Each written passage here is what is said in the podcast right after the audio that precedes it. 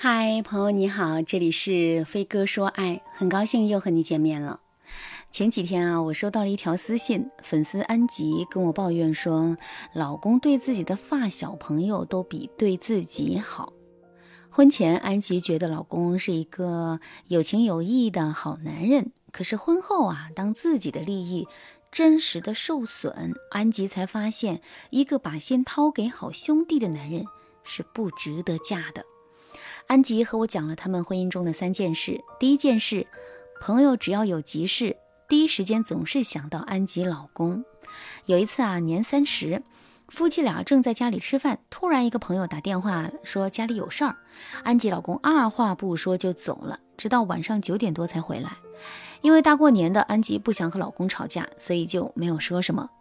那第二件事呢，是日常的时候啊，老公的兄弟经常来家里吃吃喝喝，安吉马不停蹄的做饭，忙得脚不点地的，可老公还是会大手一挥的说：“你想吃什么，让嫂子做。”然后一大群男人喝醉了，就在那里说什么“女人如衣服，兄弟如手足”。安吉听了呀，气得在厨房里翻白眼。那这第三件事呢，就是导致他们夫妻彻底反目的导火索。安吉有一次要用钱拿家里的银行卡取钱的时候，发现少了七万块，安吉就问老公是怎么回事。老公很尴尬的说：“小安子买房要用钱，他那个女朋友你又不是不知道，现在我不帮他一把，他怎么办啊？小安子结婚以后就会还钱的。”安吉听了老公这一番高论，一下子就被气笑了，过去的种种负面回忆涌上心头。让安吉心里啊冷冷的，安吉就不想和老公争论什么了。每次自己生气，老公总是第一时间道歉。可是这么多年了，老公什么时候改过？于是呢，安吉抹着眼泪收拾了行李回娘家了。听完安吉的哭诉之后，很多人都想，我要是有安吉老公这样的朋友就好了。但转念一想啊，大家一定会觉得嫁给这样的男人也太辛苦了些。一个抱着兄弟如手足、女人如衣服的心态的男人，多半他们内心有那么几个思维误区的。第一个误区就是把爱面子当成讲义气。很多男人会觉得自己老婆是家人，受点委屈不要紧，不能让朋友觉得不舒服。可实际上呢，这不是讲义气啊，这就是拿老婆的利益换自己的面子。事实上，婚姻里也需要义气，夫妻之间也要讲道义。如果一个男人只讲朋友之道，完全不顾夫妻之道，对于家庭来说，那就是拎不清、不合格。第二个误区是把老好人当做受重视，因为一个人不懂拒绝，所以所有人呐都会下意识的麻烦他。这不是因为大家重视他，而是因为大家习惯了麻烦他。真正的重视是关键时刻有好事的时候想到你。而不是只在遇到麻烦的时候想到你。我知道很多男人都会觉得多个朋友路好走，这话一点都没错，我完全赞同啊。男人嘛，忙事业肯定是需要人脉的，有时候帮别人一把也是帮自己，这个格局大家肯定要有的。但是呢，在帮助别人的时候，我们也要懂得取舍，懂得衡量，不能一味为了名声去妥协，去委屈家人。有的时候啊，人的拒绝与衡量会让你的帮助更显珍贵。反正我见过的老好人，基本上到最后都是会心寒的。那这个时候，你再想起妻子、孩子的好，家人也未必能够完全放下芥蒂。其实啊，男人不重视妻子，只爱和朋友一起的原因还有很多。你可以添加微信文姬八零，文姬的全拼八零，让我帮助你全方位的解决问题。好，我们继续来说到第三个误区。兄弟能说上话，和女人没什么好说的。很多男人啊都这么想，和兄弟聊理想、聊事业、聊感情，几句话、几杯酒，对方什么都懂了。面对老婆吧，有些话不好说，有些话不能说，有些话懒得说，这就让有些男人觉得呀，有个懂自己的兄弟太好了。抱着这个想法的人，其实啊根本没试过和老婆好好沟通，而且他们的老婆呢，可能也不太懂沟通。老公说错话就一个劲儿的骂，老公不想说话就硬要追问出个结果，老公皱眉头，妻子就要问你还有什么不满意的。如果身为妻子的你也是这样，那么对于男人而言，和你谈话的确是太高压了。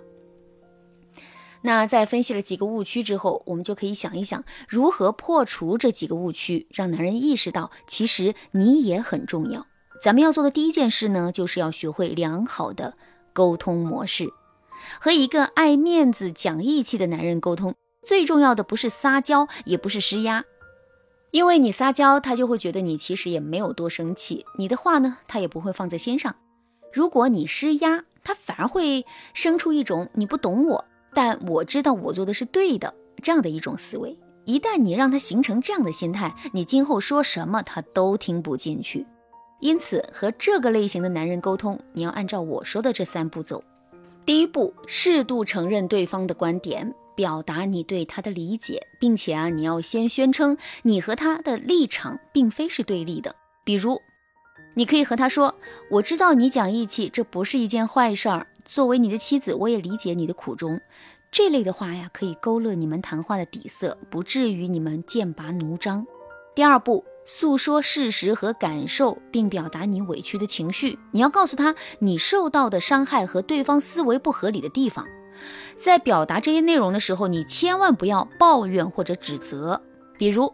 案例当中的安吉就可以把他觉得不舒服的三件事一件一件说出来，并明确告诉男人自己的哪些点上感觉自己不受尊重，感觉受到了哪些冒犯，而且你还要清晰的告诉男人，这种状态如果持续下去，会对这段婚姻产生损害，并且你要告诉对方家。是相互的，夫妻双方的地位是平等的。一段好的婚姻里，应该没有受害者，只有同心同德的两个人。可是，在现实里啊，对方的行为的确让你受伤了。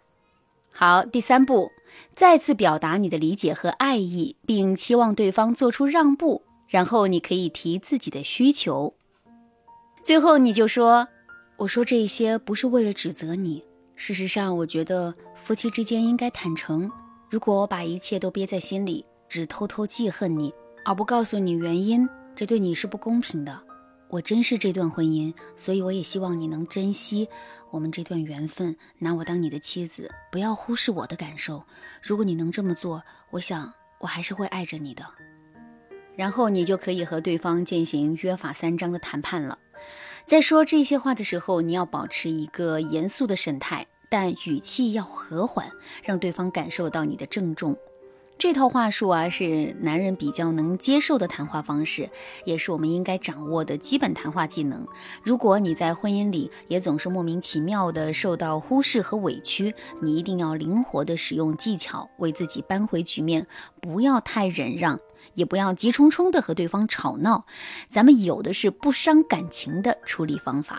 如果正在听节目的你在婚姻中也遇到了种种为难之处，但是啊，你自己却无法解决。